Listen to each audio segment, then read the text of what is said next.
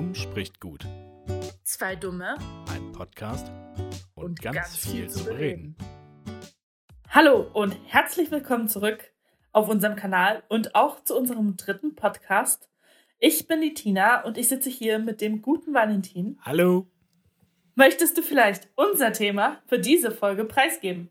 Sehr gerne doch. Wir haben ja schon in der letzten Folge angeteasert, worum es in dieser Folge gehen soll. Nämlich um Musik. Und ich habe mir gedacht, wir könnten in dieser Folge eigentlich mal die große Frage erörtern, was ist eigentlich Musik? Jetzt machen wir aber nicht die Wikipedia-Definition davon, so, ja, was ist jetzt Musik im technischen Sinne? Das kann jeder nachgucken, sondern wir wollen das auf einer etwas abstrakteren, philosophischeren Ebene erörtern. Tiefgründig. Was bedeutet also Musik eher für uns? Kann man auch sagen, oder? Ganz genau. Ja. Ich hätte gleich die Frage an dich gestellt, was bedeutet denn Musik so für dich? Was kommt dir da so spontan in den Kopf? Mir spontan. Ja, Ich würde einfach erzählen, was mein erstes Erlebnis mit Musik war, weil damit verbinde ich sehr viel. ja, dann mache das doch. Davon war nämlich meine ganze musikalische Laufbahn abhängig, kann man sagen. Ich habe nämlich mit vier Jahren das erste Mal im Kinderchor mitgesungen. In einem äh, kirchlichen, kirchlich nicht, aber in einem religiösen oder in einem christlichen Kinderchor, besser gesagt. Wir haben jedoch nicht nur ausschließlich äh, christliche Lieder gesungen, sondern durchaus auch mal alle meine Entchen, gerade im Kinderchor. Jetzt vielleicht schlechtes Beispiel, ich weiß es nicht mehr genau, aber sowas wird es bestimmt gewesen sein. äh, ja, und damit verbinde ich eigentlich so mein ganzes Leben. Ich habe tatsächlich neun Jahre lang in diesem Chor gesungen. Respekt ist schon nicht schlecht. Ich musste leider aus äh, Zeitgründen aussteigen und ich habe mich mit dem Chorleiter nicht mehr verstanden. Der hat dann gewechselt und den davor mochte ich sehr, sehr, sehr gerne. Der war sehr gut. Wurde dann aber auch an einem besseren Chor, äh, hatten, beziehungsweise hat ein Jobangebot von einem besseren Chor gekriegt. Und wir hatten dann einen, mit dem ich absolut nicht zurechtkam, der mich dann auch vom Sopran, also für alle, die es, die damit mit diesem Begriff nichts anfangen können, von der höchsten Stimme in die tiefste Stimme, also in den Alt, versetzt hat, von einem auf den anderen Tag. Und äh, ja, mit dem bin ich einfach nicht gut zurechtgekommen. Der hatte mich irgendwie ein bisschen auf dem Kieker. Ja, es ist auch traurig, wenn sowas immer an Personen scheitert. Ja. Ist ja wie mit Lehrern und Unterricht. genau, ist exakt dasselbe, ja. Ja. Es ist ja auch mein Lehrer gewesen, in gewisser Weise. Stimmt, stimmt. Ja. Ja. Ja. ja, nee, das ist traurig. Aber so fast die Hälfte deines Lebens? Schon beeindruckend.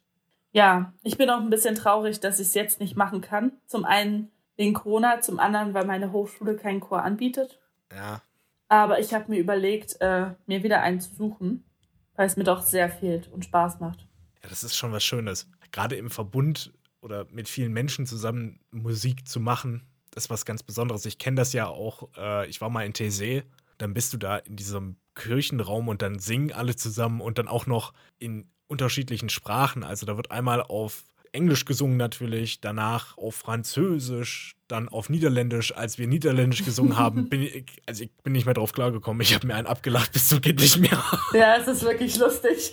Es tut mir auch immer ein bisschen leid für die Niederländer, aber ich finde ihre Sprache so lustig. ja, apropos Niederländisch, du kannst sofort weitererzählen, das passt nur gerade so gut in den Kontext. Ich hatte in der 12. Klasse eine Niederländerin als Musiklehrerin. Oder ich Die doch. war dermaßen süß. Die hatte so einen harten Dialekt, aber die war so eine coole Musiklehrerin, weil es, sie war sehr klein. Sie war sehr klein und hatte diesen Dialekt oder Akzent nennt man das, glaube ich, wenn es äh, nicht dieselbe Ausland- Sprache ist. Genau. Und hat sich aber null einschüchtern lassen von unserer Klasse. Wir hatten natürlich wie jede Klasse ein paar Vollidioten, aber sie hat sich gar nicht davon einschüchtern lassen. Sie hat einfach weitergemacht. Das fand ich super cool.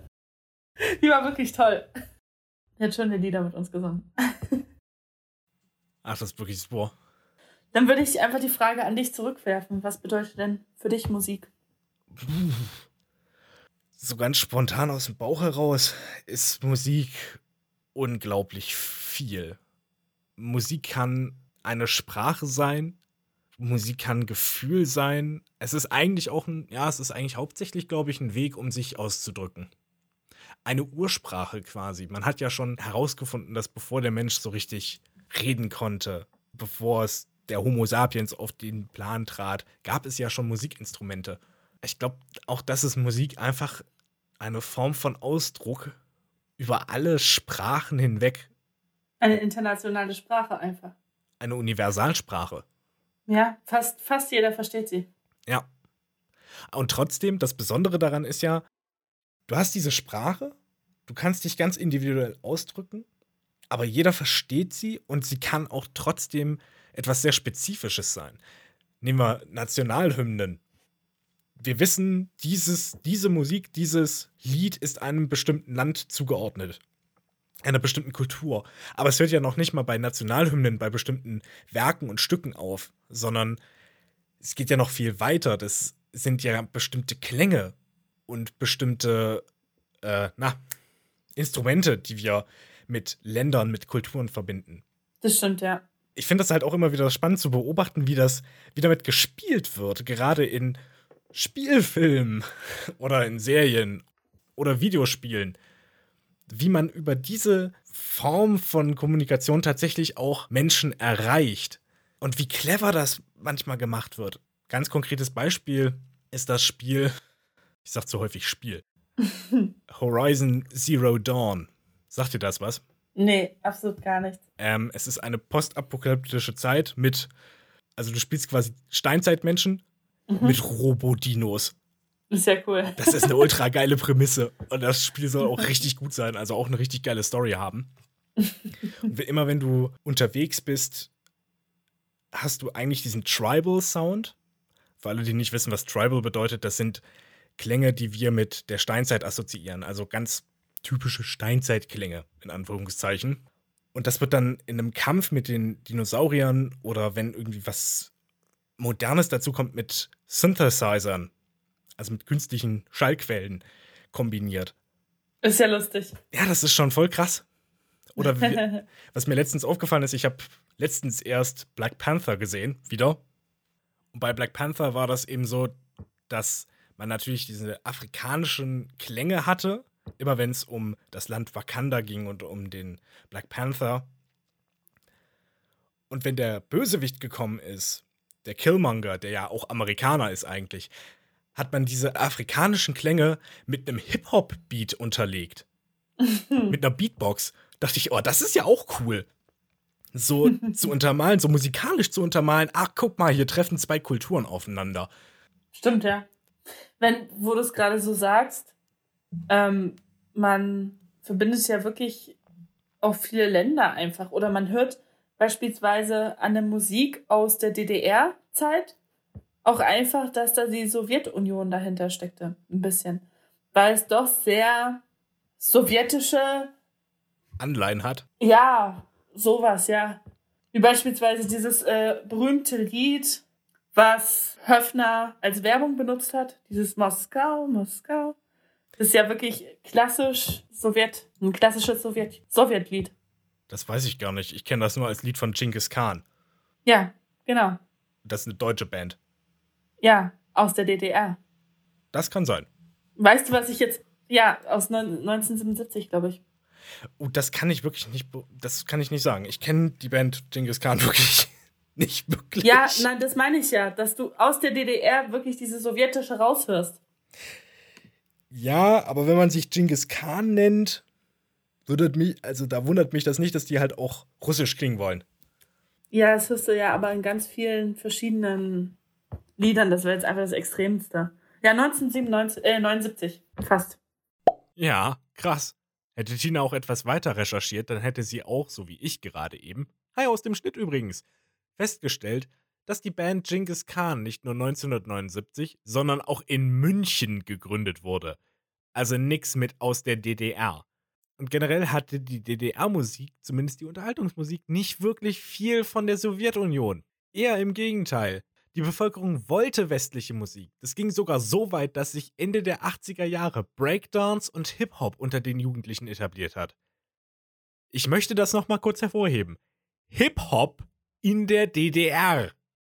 Da ist mir gerade der Schädel geplatzt. Ich meine, westlicher ging es ja damals wohl kaum, oder? Okay, das dazu. Ich schnibbel jetzt noch weiter in der Folge rum. Viel Spaß. Tschüss. Nee, also ich, ich weiß ja, was du meinst, dass man eben bestimmte Klänge, bestimmte Melodien mit, ja nicht nur bestimmte Melodien, sondern bestimmte Klänge einfach schon mit bestimmten Ländern assoziiert. Ja. Witzigerweise Deutschland assoziiert, assoziiert man ja immer mit Marschmusik.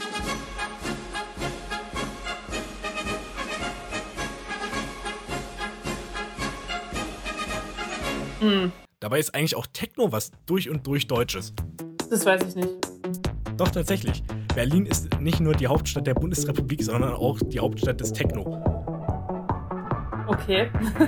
Ja, ist witzig.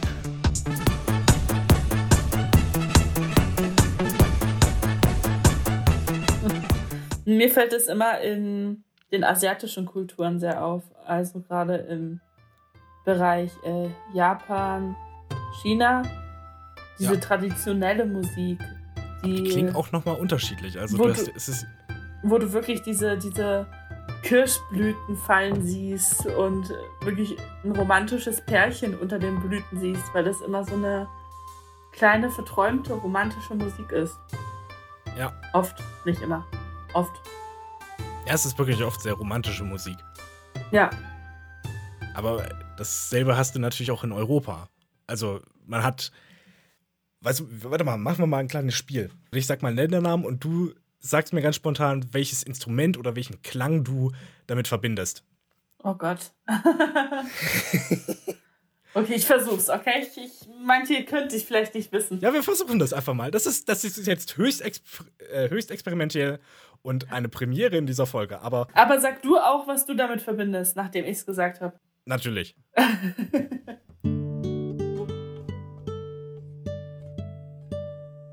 Frankreich. Ja, hatte ich befürchtet. Ich habe absolut keine Ahnung. Doch, Frankreich, Akkordeon. Ja, genau, darauf wollte ich hinaus. Ich sag immer nur Phanta äh, die fantastische Welt der Am- Amelie.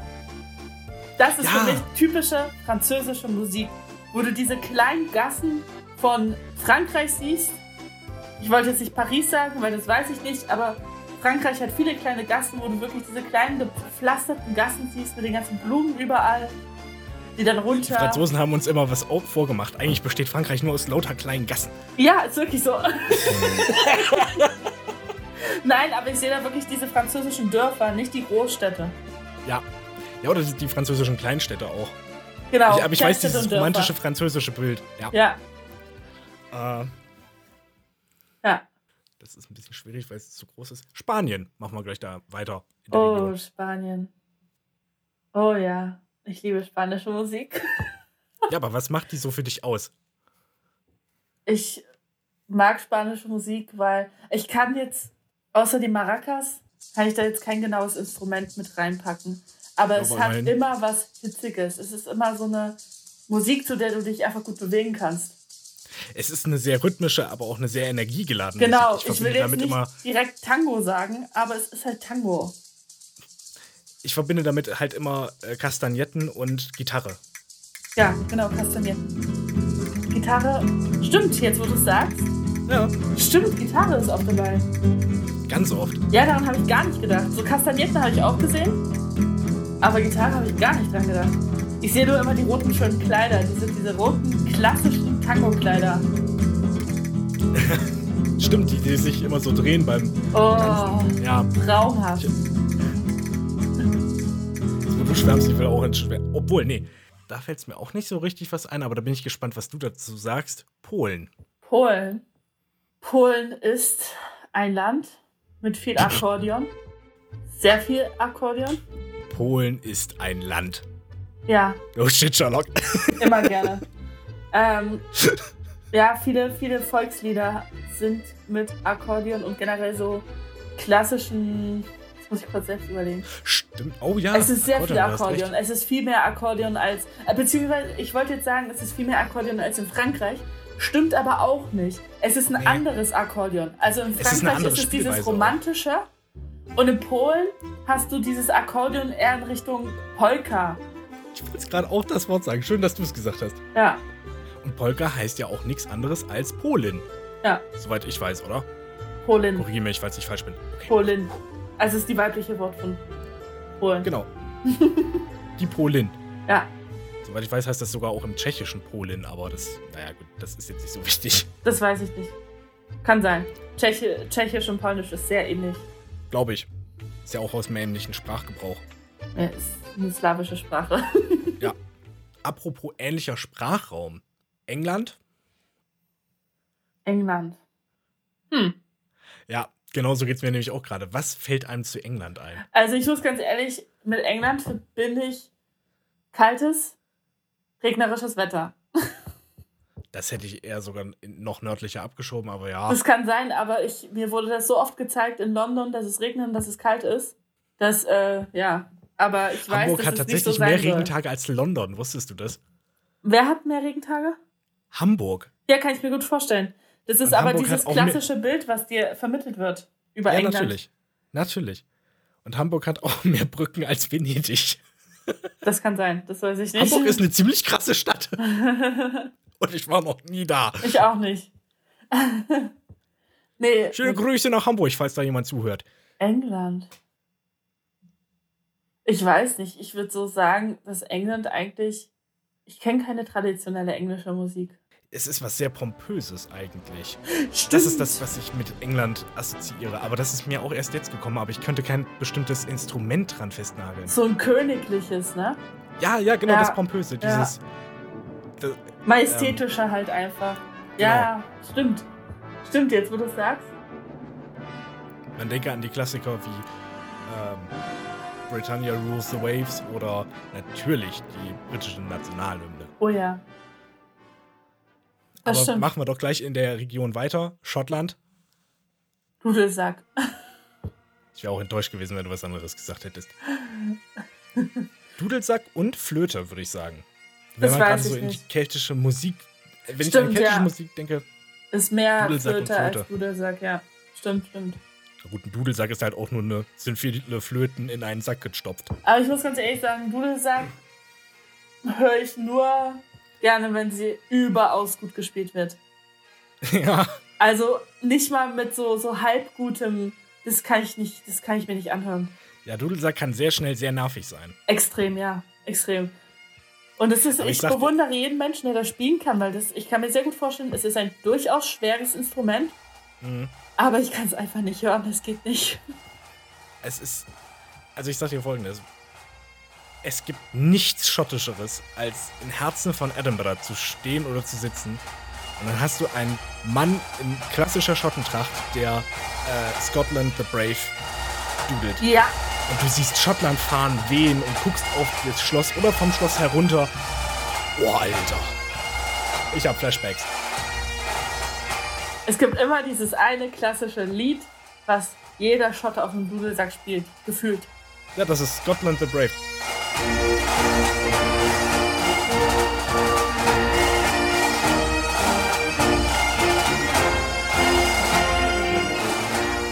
Was aber auch zu jedem Anlass gespielt wird. Ob Beerdigung oder Hochzeit, es wird immer gespielt, habe ich das Gefühl. Jedenfalls in dem Film. Ich war noch nie in Schottland, aber in dem Film ist es so. Welchem Film?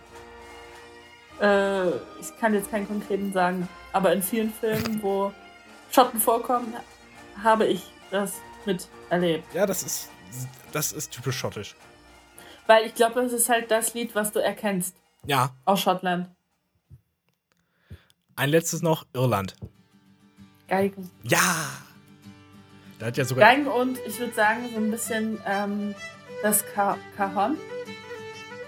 Ab und zu. Das kann auch sein.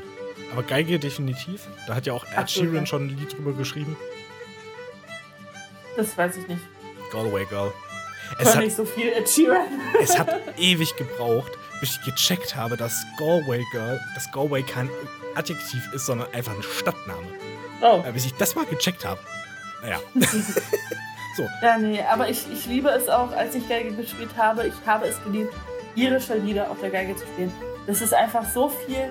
Ich meine, Irland gilt als durch und durch deprimiertes Land. Ich verstehe es nicht warum, aber es ist scheinbar so. naja. Aber ich finde, viele Stücke sind natürlich auch sehr traurig. Aber wenn du wirklich diese Fiedelstücke, diese, diese irischen Fiedelstücke hast, die sind so voller Freude und Tanz. Das macht so Spaß, irische zu spielen. Folkmusik. Meinst Ja. du? Ja. Ja. Ja, gar nicht, gar nicht äh, Irish Folkmusik, sondern wirklich diese Fiedelstücke, wo du nur Geige hast, ohne Gesang, ohne gar nichts.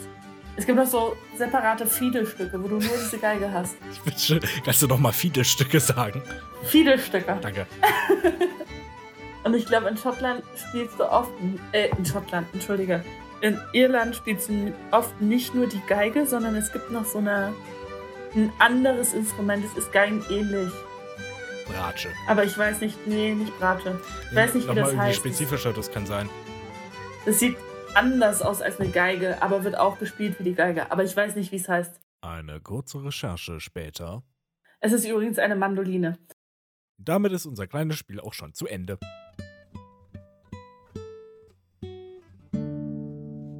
Aber da du es ja schon erwähnt hast, du hast Geige gespielt, ne? Ich habe Geige gespielt, ja. Wie kam es dazu? Wie ich zum Geigenspielen gekommen bin. Ich wollte als Kind Geige spielen, weil es mir gefallen hat. Mir hat der Klang sehr gefallen, mir haben die Stücke sehr gefallen. Und ich habe meine Mama so lange genervt, bis ich Geige spielen durfte. Es war ein Prozess. Sie, es ist, es ist sehr teuer oder es, ich kann mir gut vorstellen, dass es teuer ist. Beziehungsweise ich habe eigentlich letztens nachgeschaut. Es ist sehr teuer, Geige zu spielen. Ähm, ja, und dann durfte ich das machen unter der Voraussetzung, dass ich es halt nicht nach einem Jahr wieder aufhöre. Was ich auch nicht getan habe. Ich habe insgesamt sieben Jahre lang Geige gespielt. Und wir waren am Anfang, ich habe mit sechs angefangen, in so einer kleinen Geigengruppe zu fünf, fünf, sechs ungefähr. Und dann wurde ich für die zu alt. Da haben wir halt sehr viele Kinderlieder gespielt, so die Grundlagen gelernt, Kinderlieder gespielt. Wie versuchst du eine Note zu treffen? Was absolut das Schwierigste auf der Geige ist, eine Note zu treffen. Weil ich dafür zu blöd bin, habe ich einfach mir die Gitarre vorgenommen. Da hat man Stege. äh, und den Bogen vor allem richtig zu führen, wenn du den zu nah an dem einen Steg führst, dann quietscht es. Wenn du ihn zu nah an dem Hals führst, dann ist es so ein ganz kratziges Geräusch. Das ist sehr unangenehm, dass man den Bogen richtig führt und solche Sachen. Und dann wurde ich für diese Gruppe zu alt. Und dann habe ich einen Privatlehrer bekommen, beziehungsweise einen Lehrer, der angestellt war bei der städtischen Musikschule. Jedoch hat er zu Hause Unterricht gegeben. War ein ganz netter Mensch, äh, hat selbst im Orchester gespielt und mit dem habe ich nochmal die Grundlagen so ein bisschen aufgebaut und dann mehr klassische Stücke gespielt. Es waren wirklich klassische Stücke, weil er nun mal auch im Orchester saß. Ja. Er war wirklich sehr nett, er war auch ein guter Geigenlehrer, aber es hat mir irgendwann keinen Spaß mehr gemacht. Das war tatsächlich so das Teenie-Alter, wo man eigentlich nicht mehr so viel klassische Musik spielen wollte. Und ich hatte, ich war auch, muss ich dazu sagen, enorm lernfaul. Also ich habe so wenig geübt, weil ich so wenig Lust hatte zu üben dass äh, ich das Ganze ein bisschen vernachlässigt habe. Und dann saß ich auch oft ewig lange an Stücken, bis ich die dann teilweise schon auswendig konnte. Und das hat dann, ja, hat dann keinen Spaß mehr gemacht. Und dann habe ich damit aufgehört. Und ich habe aufgehört, weil ich den Wunsch hatte, ein anderes Instrument zu spielen. Zu dem können wir aber nochmal später kommen. Foreshadowing.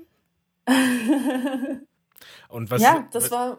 Was ist jetzt so deine Einstellung zur klassischen Musik? Ich liebe klassische Musik. Nein, ich, ich muss dazu sagen, ich mochte sie, ich habe sie auch geliebt als Kind. Und weiß ich nicht. Aber ich kann mir gut vorstellen, dass ich sie als Kind geliebt habe oder mochte. Ja, ich habe sie auch als Jugendliche geliebt, aber ich wollte nicht ausschließlich klassische Stücke spielen. Ja, das glaube ich dir auch sofort. Es war halt auch so, dass der Unterricht oft sehr perfektionistisch war. Was für viele nicht schlecht ist, aber dadurch, dass er nun mal im Orchester gespielt hat, war das ja wirklich sein Beruf auch. Ja. Und es war sehr perfektionistisch, was ich ihm nicht vorwerfen möchte. Es war gut, weil dadurch kann ich jetzt noch Geige spielen. Zwar nicht mehr so gut wie damals, aber durch diesen Perfektionismus habe ich es nicht verlernt, anders als zu dem anderen Instrument. Aber es war mir dann halt einfach zu viel und dann hatte ich keine Lust. Und ich war sowieso so übfaul und deswegen hatte ich dann erst recht keine Lust mehr. Und dann habe ich aufgehört. Ja. Aber ich hab's, äh, ich, ja, klassische Musik war absolut meins. Tatsächlich ist mein Lieblingskomponist Brahms. Hast du da auch ein Lieblingsstück? Ich muss ganz kurz schauen, bevor ich mich jetzt absolut blamiere. Bevor du dich mit der Brahms-Fanbase in Krieg befindest. Das Schöne an klassischer Musik ist auch, dass sie sehr vielseitig sein kann. Du hast ja nicht die klassische Musik, du hast ja die Wiener Klassik beispielsweise, du hast Barockmusik. Ja. Ähm, das stimmt. Peinlicherweise fällt, fällt mir jetzt gerade nicht mehr ein. ich habe es ein bisschen verkackt gerade. Also Brahms ist einer, genau, der andere Name ist mir gerade nicht eingefallen. Brahms ist einer meiner Lieblingskomponisten und Edward Krieg. Hm. Und von Brahms mag ich sehr dieses klassische Schlaflied. das jeder kennt, vielleicht. Ich weiß aber gerade die Melodie nicht. dieses, ja, das Schlaflied.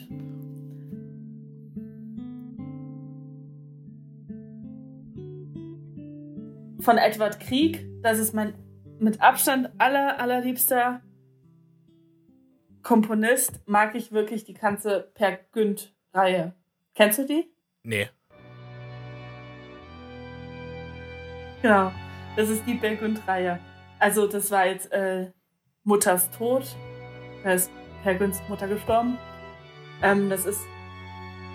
Ja. Es, es erzählt sagen. eine Geschichte quasi.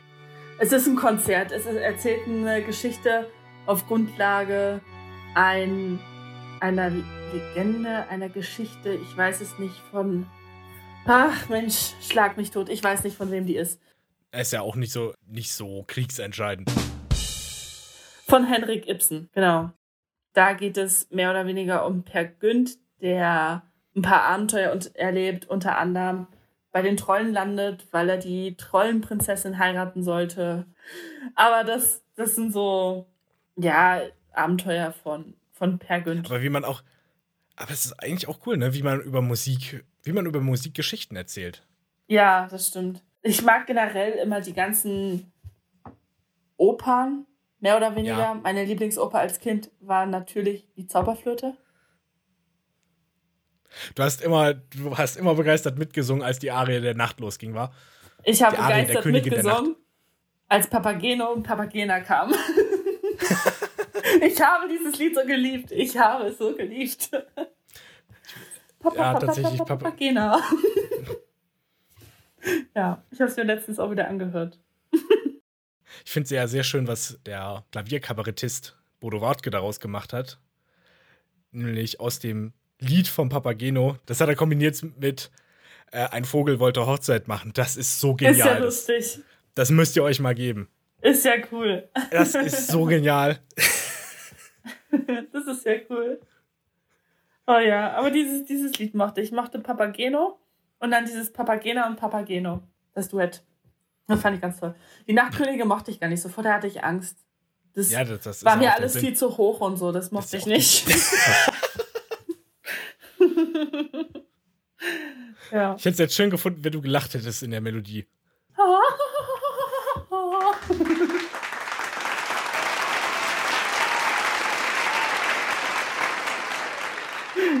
Gar nicht so hoch.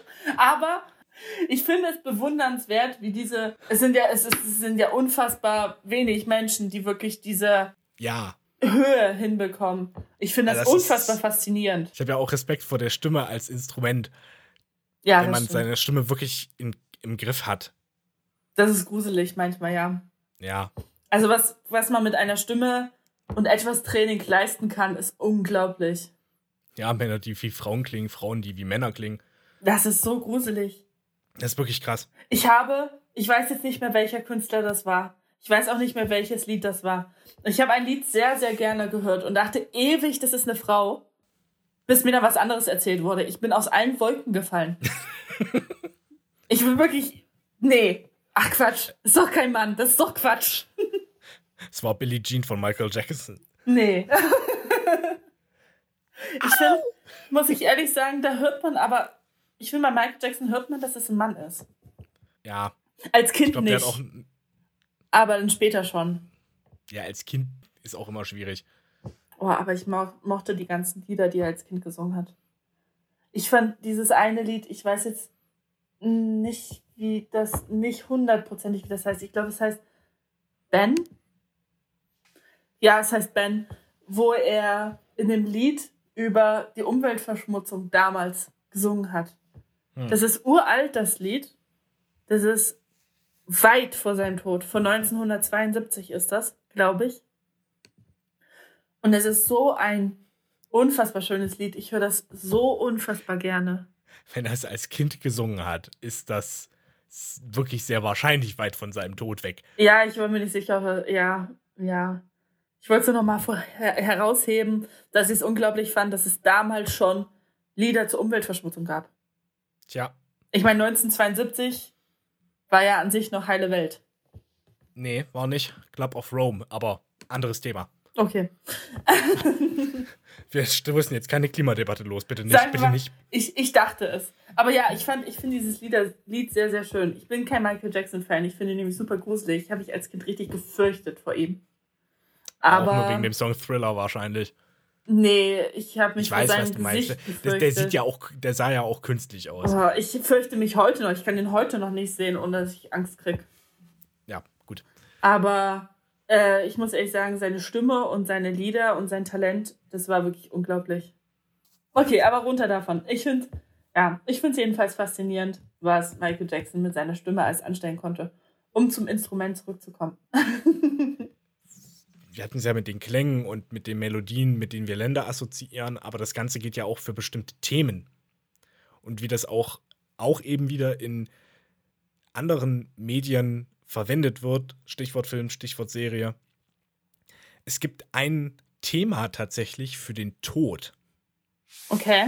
Und wenn wir dieses Thema hören, wird einem immer sehr schnell sehr unbehaglich. Da habe ich ein sehr interessantes Video drüber gesehen.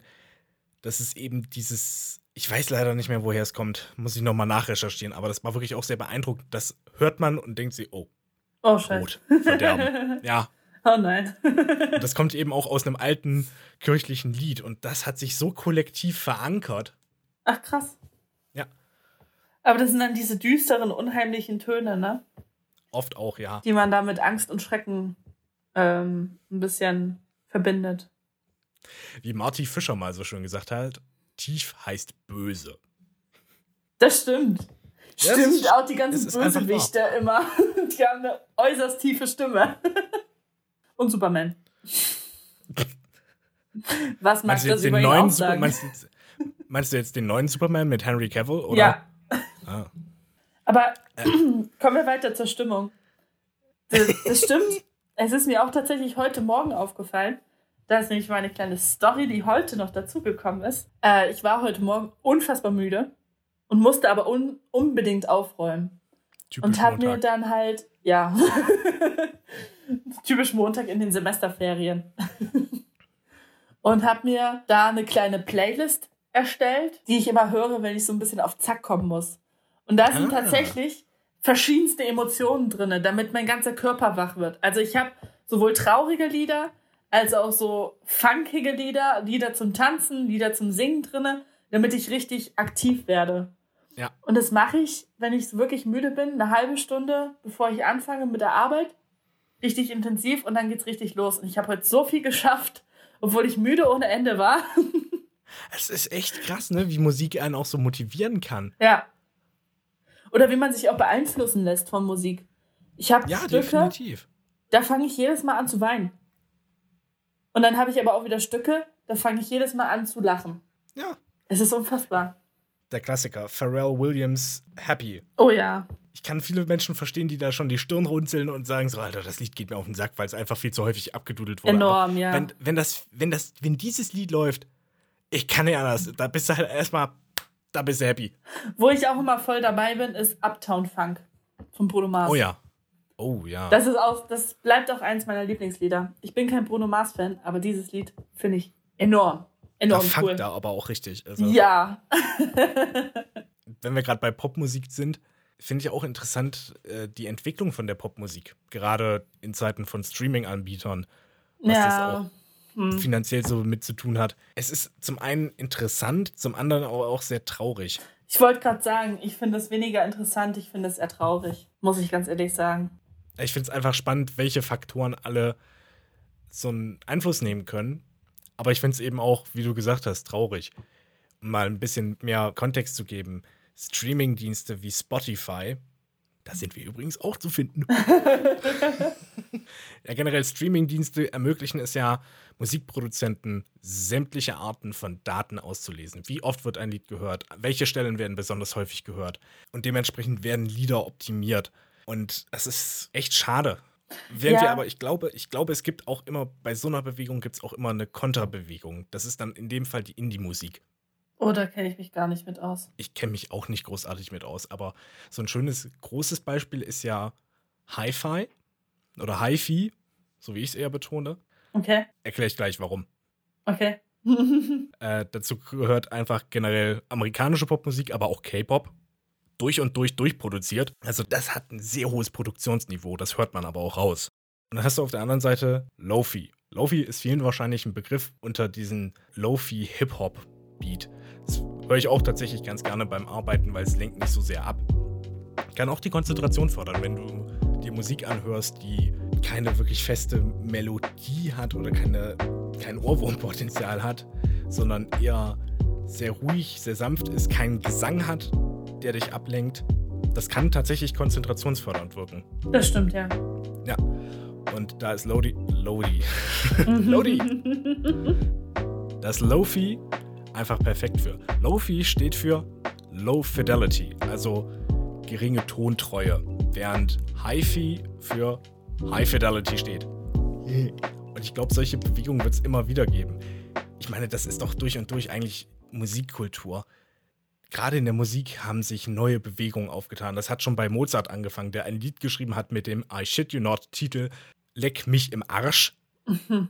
Das ging weiter mit den Beatles, die auf einmal längere Haare hatten als gewohnt. Also die hatten ja so einen Topfrisur-Haarschnitt. Ja. Das war damals absurd. Eine ausgewachsene Topfrisur. ja. Na, zum Thema Pop muss ich sagen, aus der jetzt nicht so technischen Richtung, ich finde es ein bisschen traurig, dass viele Lieder einfach sehr identisch klingen. Gut, das ist jetzt kein Wunder davon, ne? Das ist das logische Resultat. Aber wirklich enorm identisch. Ich möchte da jetzt auch keine Künstler angreifen, auch niemanden nennen, weil wer weiß, wer sich das hier anhört. Ich musste immer sagen, ich bin da immer richtig enttäuscht. Ich bin ein Fan von wirklich natürlicher Musik, die noch live gemacht wurde, wo nicht nur Computer dahinter steht. Ich finde, ein Computer ist eine sehr gute Sache. Das macht, trägt ja viel zur Tonqualität bei. Aber dieses ausschließliche, immer derselbe Rhythmus und immer dieselbe Melodie gefühlt auch, finde ich unfassbar anstrengend. Ja, es ist gleichförmiger geworden, da gebe ich dir recht. Also ich höre jährlich mittlerweile nur noch vielleicht 10, 11 Lieder aus dem Jahr raus, die ich wirklich gerne mag, weil die sich abheben von den anderen Liedern. Zum Beispiel Camila Cabello macht eine sehr schöne Musik, weil sie die noch selber singt und auch Instrumente und alles verwendet. Das finde ich immer sehr schön. Ja, also, also ich kenne erstens die Künstlerin jetzt nicht so genau, das, das kann ich nicht beurteilen. Deswegen sage ich dazu auch nichts. Ich glaube, richtige Instrumente werden noch häufig verwendet. Aber es ist einfach ein gleichbleibender Sound geworden, was eben schade ist. Da verstehe ich das auch, also ja, verstehe ich absolut, dass na, es traurig höre, ist. Na, ich wirklich jetzt wirklich auf den Pop bezogen, höre ich in letzter Zeit immer weniger wirkliche Instrumente raus.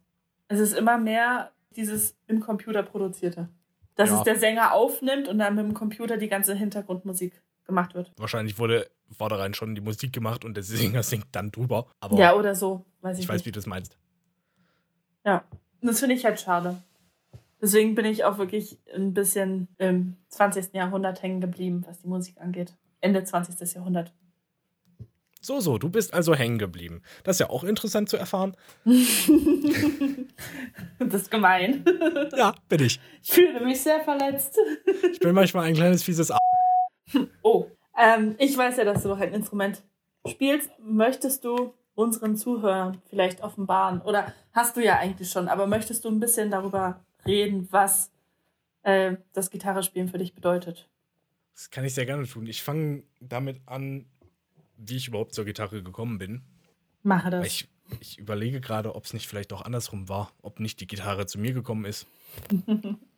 Es ist eine sehr tief philosophische Frage. Oh Gott.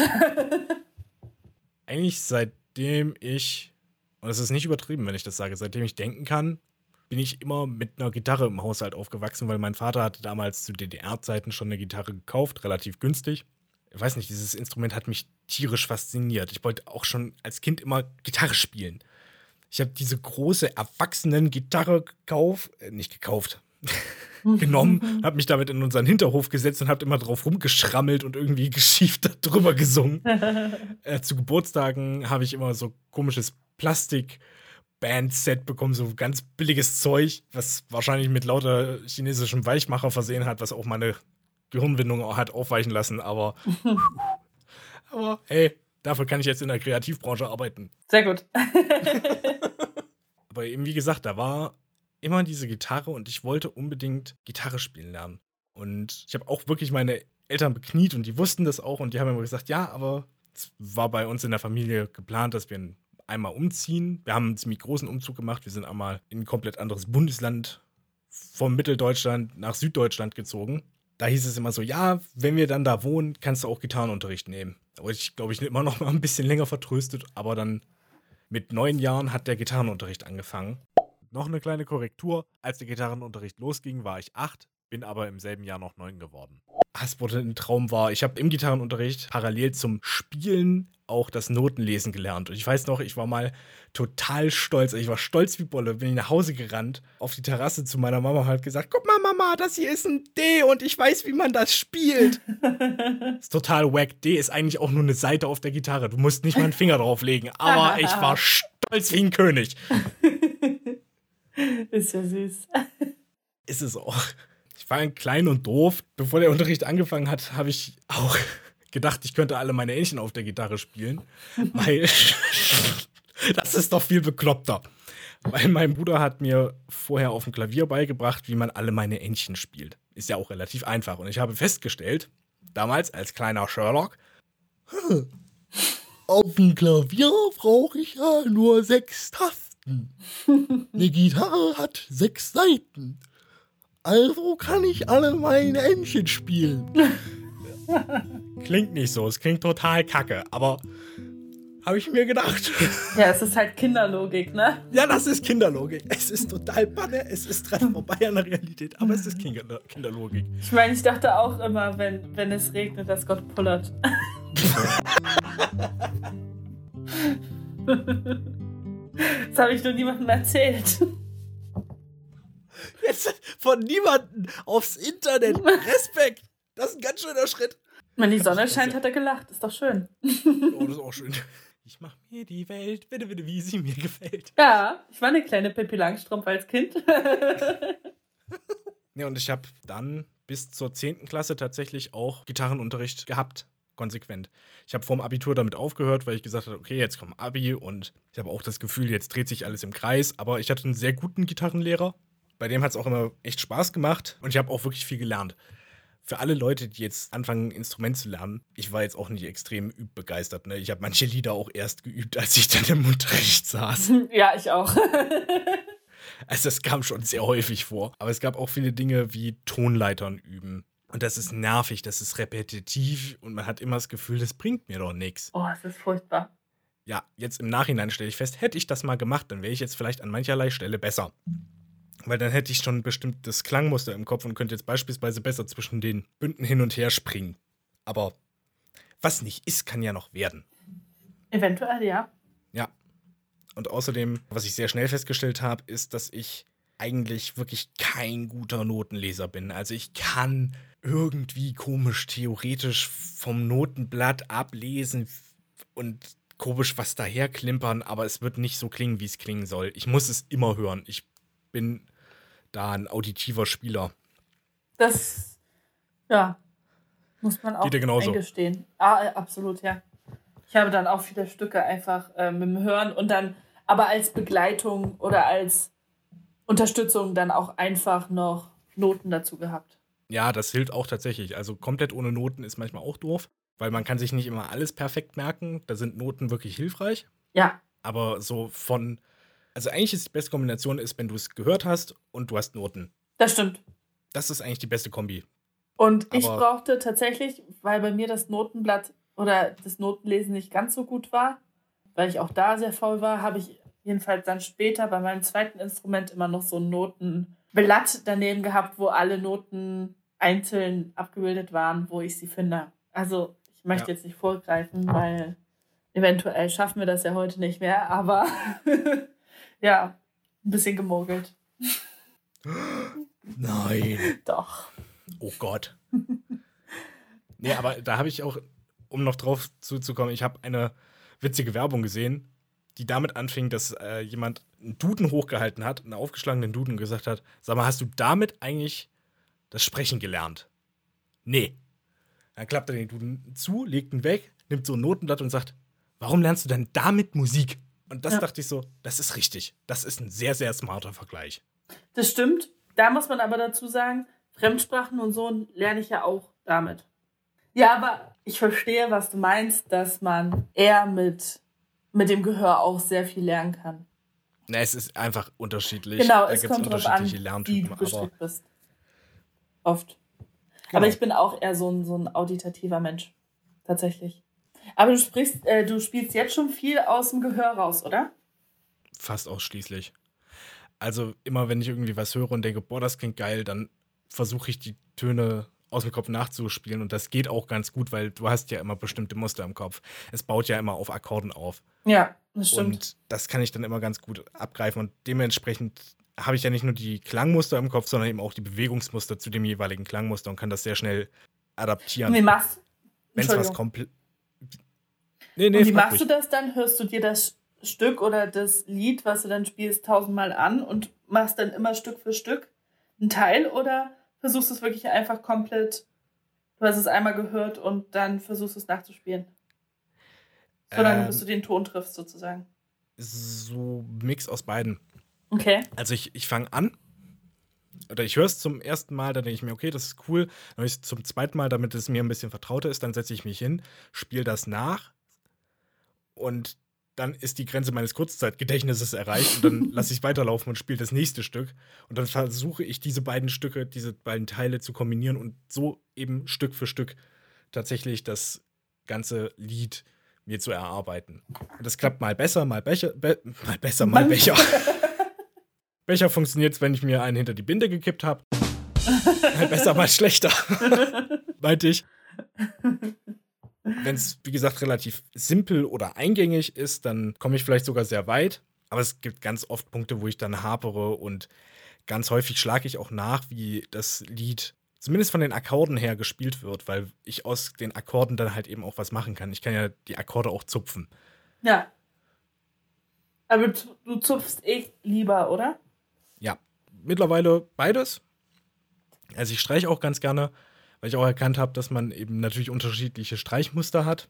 Dazu fällt mir halt ein, wie ich zum ersten Mal wirklich Akkorde spielen gelernt habe, auch das Streichen. Das war mit dem Lied äh, Lady in Black.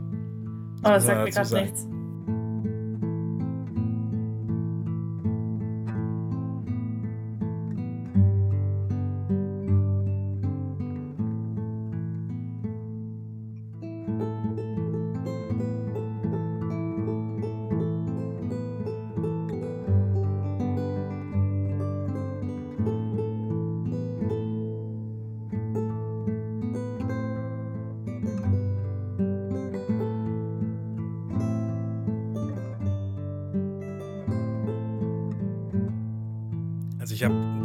Lady in Black gespielt und das ist ein Lied, das besteht aus zwei Akkorden. Das ist ganz cool. Das sind auch noch die einfachsten Akkorde überhaupt. Es ist E-Moll, du brauchst zwei Finger. Eigentlich ist E-Moll 7 der einfachste Akkord, du brauchst nur einen Finger, aber das ist dann noch ein bisschen too low. Und D-Dur. Und du musst natürlich erstmal lernen, wie du schnell wechseln kannst. Jetzt im Nachhinein ist es das langweiligste Lied ever. Aber so ein Streichmuster herauszuarbeiten, ist eben auch was ganz Besonderes. Es kann auch echt cool sein. Mir macht das deswegen mittlerweile Spaß, weil ich halt auch dazu singe. Wenn es wirklich nur das Streichen wäre, wäre es mir zu langweilig. Und ich wechsle ganz häufig tatsächlich auch vom Streichen ins Zupfen über, weil es cooler ist. Und manchmal kann man so eine schöne Einlage machen. Ganz viele Lieder haben ja auch immer noch eine Bridge, wo man nichts, wo nichts gesungen wird oder irgendwie ein Instrumental-Part, wo halt ein Solo ist. Das kann man dann mit dem Zupfen ganz gut erreichen. Ach so, okay. Ja, krass. Ich kann bei Gitarre leider gar nicht so viel mitreden, weil ich es als Kind nicht mochte. Aber mittlerweile gefällt es mir gut. Mal aus Neugierde heraus, warum mochtest du das nicht? Oder was hat dir nicht gefallen? Eher so umgefragt. Ich weiß nicht. Ich mochte den Klang irgendwie nicht. Ich kannte aber auch nur viel gestrichenes. Ist das jetzt richtig ausgedrückt? Also viel dieses, wo du einfach Akkorde spielst. Ja. Und das finde ich, mittlerweile finde ich das sehr schön, aber früher hm, hat es mir irgendwie nicht gefallen. Und ich mag aber das Zupfen sehr. Ja, Das ist auch geil. Das macht auch mehr Spaß, weil du hast mehr Varianz. Das gefällt mir sehr, sehr gut. Und ich mag den Klang deiner Gitarre, deswegen höre ich deiner Gitarre auch sehr gerne zu. Aber die Gitarre, sage ich jetzt mal, die ich von zu Hause kenne. Es kommt auch immer auf den Sound an, natürlich. Ja. Ich bin ja jemand, der Gitarre ausschließlich bisher auf Nylon-Seiten, also auf Kunststoffseiten gespielt hat. Und das ist ein ganz anderer Klang als eine Western-Gitarre, die. Der Großteil der Gitarren sind ja, glaube ich, eher Western-Gitarren mit Stahlseite. Die klingen auch, können richtig, richtig geil klingen. Ich will auch unbedingt eine haben oder mir mal eine kaufen. Einfach also, um mal ein bisschen richtig laut zu spielen und auch mal so einen, diesen schnarrigen Sound zu haben. Also die sind auch teuer, oder? Hm, geht. Ach krass, okay. Also meine Nylon-Gitarre war wirklich, die war, die war teuer. 800 Euro. Oh Mann. Ach, runterge runtergesetzt von 880. Oh, wie großzügig. Ey, das ist wirklich nicht schlecht. 80 Euro sind nicht wenig. Ja, das stimmt. Das sind fast 100. Ja. Ja, ich, ich finde, die sehen so viel teurer aus, diese ganzen Western-Gitarren. Aber ich kann es auch nicht beurteilen. Ich kenne mich mit ja. Gitarren halt wirklich nicht aus. Ich kenne mich halt, also ich bin kein extremer Experte, weil wenn es dann wirklich um Gitarrenbau geht und um Konzertgitarren, da gibt es noch so viel zu beachten. Also wenn ich es wirklich professionell machen wollen würde, dann müsste ich jeden Tag auch die Seiten wechseln. Das ist mir viel zu teuer. Jeden Tag echt? Ja. Oh. Krass. Das ist schon, das ist schon heftig, ne? Ja. Oder zumindest, wenn ich es wirklich noch ernster meinen würde, dann zumindest alle paar Wochen. Und mit alle paar Wochen meine ich so maximal vier. Da muss wieder gewechselt werden. Pro Monat dann. Pro Wie viel kostet denn dieses, keine Ahnung, 50 bis 80 Euro? Obwohl für gute Seiten wahrscheinlich mehr, oder? Nee, nee, nee, nee, so teuer ist das okay, nicht. Gut. Aber für so ein Set kannst du halt schon 20 Euro ausgeben. Krass. Bleiben wir mal gnädig, wir sind so bei 10, dann hast du 10 Euro, dann hast du einmal einen kompletten Satz. Äh, so im Normalfall verhält sich das so im Zwischenraum um. Also ich glaube, es ist eher, du bist bei einem Preis von 12 bis 15 Euro. Gibt aber auch Sets, da bezahlst du 5, 6 Euro für. Also ist alles dabei. Okay. Aber das halt immer wieder und wieder zu machen, das geht halt schnell ins Geld. Wenn du es ja. tagtäglich machen möchtest. Pff, ja, es ist auch ein Zeitaufwand. Ja, natürlich. Aber das ist halt dann auch bei Konzertgitarren. Also. Und es ist auch irgendwie eine Materialverschwendung ein bisschen, oder? Schon. Weil ich meine, wenn du heile Seiten dann einfach wegschmeißt, das ist ja eigentlich. Ja. Naja. Ja, ich spiele die auch immer, bis sie abgerockt sind. Und es hört eigentlich eh auch kein Menschenunterschied. Was ich halt höre, ist, immer wenn ich meine Gitarre stimme, ich höre oft feine Unterschiede, weil ich halt weiß, wie es klingen muss. Und ganz häufig hat mein Vater äh, dann festgestellt, wenn ich meine Gitarre gestimmt habe, ach, das hörst du, dass das irgendwie anders klingt? Ja. das, das zeigt mir halt dann auch nochmal, okay, für, ich sag mal jetzt den Laien, macht das wahrscheinlich auch keinen Unterschied, ob ich jetzt ganz brandneue Seiten habe oder nicht. Nee, es, ja, ich meine, hm, ich kenne das auch nur zu gut mit der Geige. Ich benutze so lange die Seiten, bis sie wortwörtlich durchgenutzt sind und reißen. ja, das, ja, das ist bei der Gitarre bei mir genau dasselbe gewesen. ähm, ja, sodass ich auch gerade keine Geige mehr spielen kann, weil meine Seiten gerissen sind. und das ungünstigerweise zum, das muss ich überlegen, war das Geburtstag oder war das eine Jubiläumshochzeit? Ich weiß es nicht. Jedenfalls äh, von meiner Oma, ein Event meiner Familie, sage ich jetzt mal. Genau in dem Moment, wo ich Geige spielen sollte, ist mir die Seite geknackt. Ey. Ja, aber zum Glück eine, die ich nicht brauchte. ja, doof ist trotzdem. Doof ist trotzdem, ja. Eine, die. Okay. Ja. Ja, das ist für mich, als Gitarrist ist das für mich einfach unvorstellbar. Du brauchst jede Seite. Ja, bei der Geige ja nicht. Kann ich, äh, ja, gut. ne, es ist ja auch ein ganz anderer Fingersatz. Du spielst ja die ja. einzelnen Töne auf der Seite. Also du hast immer vier normale Töne auf der Seite und du spielst sozusagen die nächste Seite immer mit dem vierten Finger. Also wenn du auf der G-Seite den vierten Finger spielst, dann spielst du die D-Seite mehr oder weniger oder D. Das heißt, du kannst relativ eine Seite, äh, relativ gut eine Seite ersetzen, wenn du nur diesen einzelnen Ton hast. Das geht theoretisch auf der Gitarre auf, auch äh, jeder Bund steht ja für einen Halbton und man braucht auch theoretisch nicht alle Seiten, aber gut, es hat einen Grund, warum das Viech letzten Endes sechs Seiten hat, ne? Ja. Um eine Geige hat ja auch nur vier. Spielen, so. ja. Meinst du, ich sollte eher Ukulele spielen, um es zu verstehen? Oder Bass? Hm. Ach Quatsch. Das ist ja jedes Instrument ist da ja anders. Wäre auch eher nur ein Witz. Ja, aber ich würde sehr gerne wieder Geige spielen. Ja, Instrument spielen ist eh was sehr lohnenswertes. Was auch natürlich zu der ba Frage beiträgt, was ist Musik für einen selber, wenn man Musik selber macht? Hm, na, Musik für mich, ich weiß nicht, es ist, ich kann mir, ich kann mir ohne Musik nichts vorstellen. Also ich glaube, mein Leben wäre ganz anders verlaufen, wenn ich nicht so viel Musik in meinem Leben hätte. Ich weiß aber hm. nicht, in welche Richtung. Ich kann es nicht sagen. Aber ich war, ich bin ein sehr aufgedrehtes Kind gewesen. Nicht so ADHS-mäßig, sondern. Nee, aber, naja, aber ich es war gibt halt ja energiegeladene Kinder und es gibt eher genau. ruhigere Kinder. Ich war halt ein sehr äh, energiegeladenes Kind, wie du so schön gesagt hast. Und ich war aber auch ein sehr fröhliches Kind und sehr kreativ. Ich bin auch sehr kreativ oder war auch sehr kreativ. Ich hätte meine Kreativität gar nicht so ausleben können, wenn meine Mutter mich nicht meine Instrumente, also nicht die Instrumente hätte spielen lassen können und mich zum Chor mit angemeldet hätte und alles. Also ich muss da ehrlich sagen, ich habe da auch viel meiner Mutter zu verdanken, dass sie da auch wirklich so offen war und gesagt hat, okay, mach, aber dann hörst du jetzt nicht gleich wieder auf. Sie hatte auch immer drauf gehört, was ich wollte. Also wenn ich, ich, als ich keine Lust mehr hatte, Geige zu spielen, dann war das für sie kein Problem. Dann wollte ich Klavier spielen, jetzt ist es raus. Dann hat sie gesagt, okay, dann gucken wir, wo, wo du Klavier spielen kannst. Dann habe ich Klavier gespielt. Auch kein Problem, obwohl wir uns erst ein Klavier anschaffen mussten. Also solche Sachen, sie hat mich da schon sehr unterstützt. Und ich glaube, ohne Musik wäre ich wesentlich aggressiver vielleicht sogar gewesen. Also es bringt mich sehr runter und es hat eine sehr beruhigende Weise. Gerade gar nicht so das Geige spielen, das finde ich manchmal anstrengend, weil du eben so viel greifen musst und deine Fingerkuppen doch, wenn sie nicht mehr dran gewöhnt sind, sehr schnell sehr wund sind weil die Seiten natürlich reinschneiden. Aber gerade Klavier spiele ich unfassbar gerne.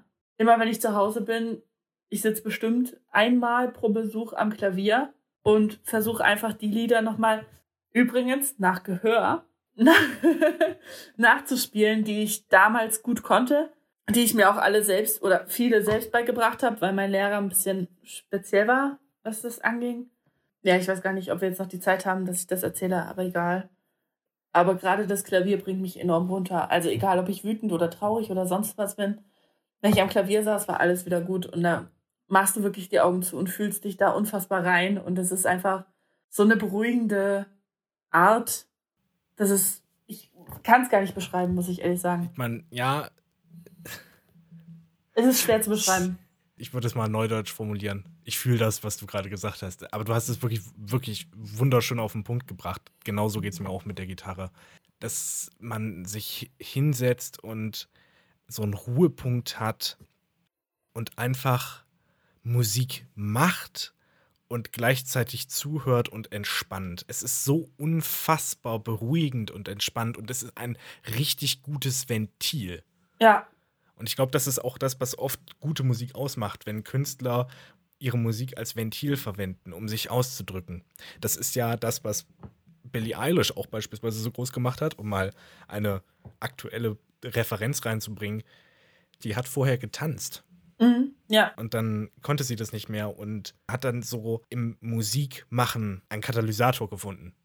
Na, angefangen hat sie ja mit ihrem Bruder, der den Song geschrieben hat und sie gefragt hat, ob sie singen möchte. Ja. Aber so vom Prinzip her eben, dass es ein wunderbarer Katalysator, Ventil, einfach ein Auslass ist. Ja. Und ein Zen-Punkt auch. Und ich weiß ganz genau einfach, wie du das meinst. Das ist bei mir genau dasselbe. Ich kann auch, bei mir ist es nur in einem fortgeschritteneren Stadium. Es ist vielleicht fast schon eine Sucht.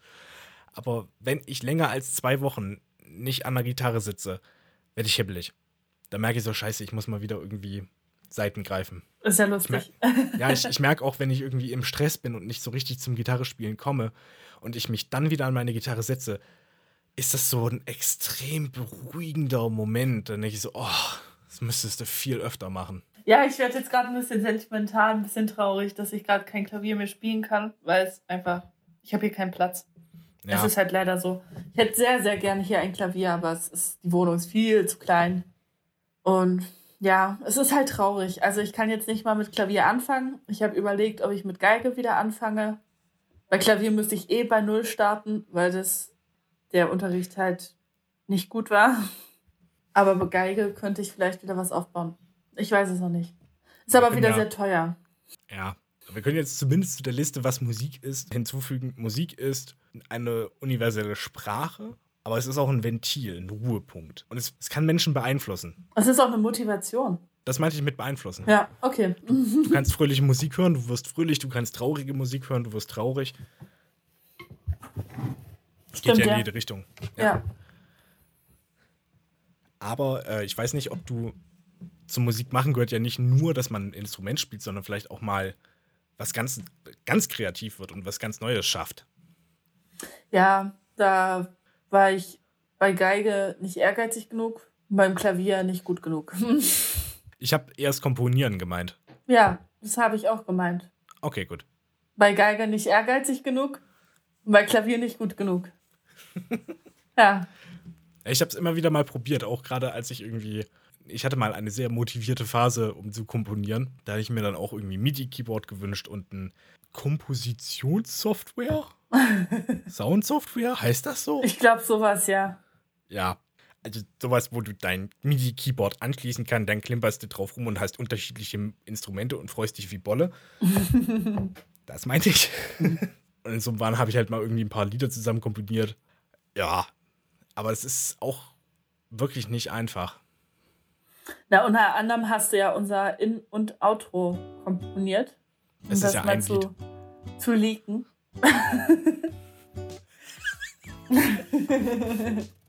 Ich weiß nicht, warum ich lache. Ich aber ich weiß auch find's nicht, aber ich lache, weil du lachst. Hast jetzt Top Secret Information geleakt. ich Ja, habe das ich weiß. Intro. Ich, ich, ich habe unser Thema komponiert. Oh Gott. Ich weiß, dass Aber- du anonym bleiben wolltest, aber es tut mir leid, es ist zu spät. es ist raus. Das habe ich so ein bisschen aus der Not heraus. Oder nicht aus der Not heraus, das ist falsch formuliert. Aber ich weiß nicht, ich wollte A, was Eigenständiges haben und B, ist das auch ein bisschen einfacher, was das Copyright angeht. Ja, sagen wir einfach, wir haben kein gutes gefunden. Und äh, Valentin hat sich dann selbstständig dran gesetzt und gesagt, es reicht. Ehrlich, ich hatte auch keinen Bock, ewig nach einer Intro-Melodie zu suchen. Es gibt unfassbar viele gute Songs und wir hatten halt auch nicht die finanziellen Mittel, um uns eine Lizenz zu kaufen. Deswegen haben wir einfach gesagt, oder habe ich gesagt, fuck it, ich mach das selber. ja, Dann habe ich angefangen, wieder mit meiner Klampfe, habe ich hingesetzt und gedacht, hm, was könnte eine geile Melodie sein? ja, hast du sehr gut gemacht. Oh, danke dir. Um nochmal kurz aufs Kombini Kom Kombinieren, natürlich. Auch aufs Das hat- Kombinieren. Das hat was mit Kombination zu tun. Ja, wollte ich auch gerade sagen. Aber um nochmal aufs Komponieren zurückzukommen, ich habe jetzt nicht direkt komponiert. Ich habe aber in meiner Grundschule eine Band gehabt mit meinen Freundinnen. Und da habe ich auch unter anderem Lieder geschrieben. Also- Liedtexte geschrieben. Und auch auf der Cool. Geige gespielt. Cool. Und wir Das waren eine so, Form von Kombinieren. wir waren so richtig äh, geheim. Also wir waren wirklich, wir haben, ich glaube, in der zweiten Klasse uns gegründet und keiner wusste was davon. Es war unser Geheimnis. Und haben dann in der vierten Klasse einen Auftritt beim Talentwettbewerb gehabt. Ach krass. Und dann sind wir aufgetreten als Band. Boah, wie cool. Das Ja. wusste ich doch gar nicht. ja, es war, ich, es war ja auch unsere geheime Band. Abermals vom, von ganz geheim zum Internet. Sehr schön. ja, ach, das ist ja jetzt auch alle schon ewig her. Ja, klar. Ich habe ja auch, äh, ich will den Namen jetzt auch nicht sagen, weil es eine Kombination aus unseren Vornamen war. Klassiker. Ähm, ja, aber es klang sehr gut. Ich kann es dir dann nachher mal privat sagen. Haha, ich krieg exklusive Informationen. Ja, aber Sonst- ansonsten, nennen wir euch, ansonsten nennen wir euch jetzt einfach mal als Working Title während des Podcasts die, die Gewürzmädels. ja, nennen wir sie die Gewürzmädels. nee, wir hatten ein paar Eingeweihte, so zwei, drei, weil wir ein bisschen Hilfe brauchten.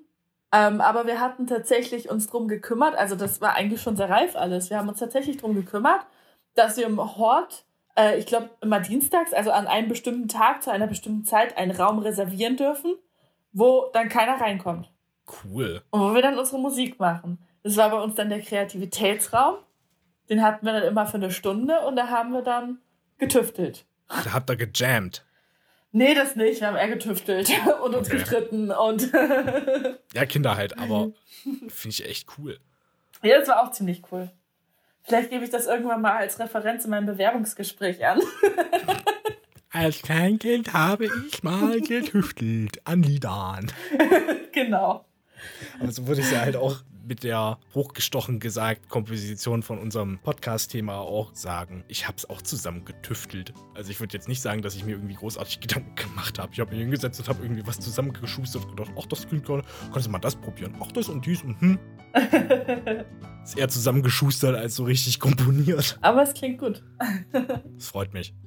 Apropos Thema von diesem Podcast. Man merkt es vielleicht, langsam müssen wir uns dem Ende nähern. Und woran hören wir das, Valentin? Du hast es ja gerade schon so schön gesagt, an dem Thema vom Podcast, dass, so, Mhm. dass ihr jetzt wahrscheinlich so langsam im Hintergrund anschwellen hört. Wir aber nicht. Leider. Ja, leider. Technik macht's möglich. Ja, Oder unmöglich in diesem Fall. das stimmt. Aber es Ja? ist auch, ist auch nicht so wichtig. Hauptsache, ihr habt äh, eine schöne Zeit. Viel Spaß, Und Freude. bis wir uns wieder hören. Weil dann sag ich bis dann, Ich sag bis dann, ne? euer Hahn. Und eure Henne. Haut rein. Bis dann. Tschüss. Tschüss.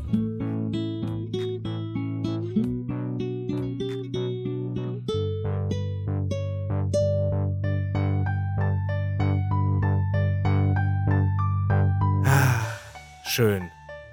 Ja, ihr habt jetzt gedacht, wir wären schon weg, wa? Nee, für die ganz treuen Zuhörer gibt's extra Infos zu unserem Track, solange der noch im Hintergrund rumdüdelt.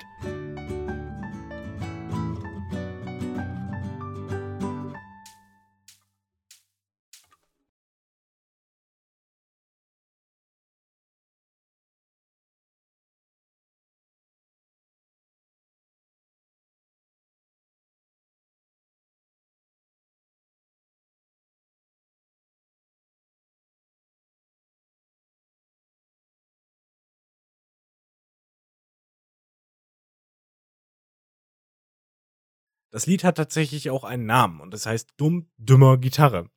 Es ist in D-Dur geschrieben, wegen D wie dumm, verstehst du? Und hat eine BPN, Beats per Minute, von 96, weil 69 zu langsam gewesen wäre.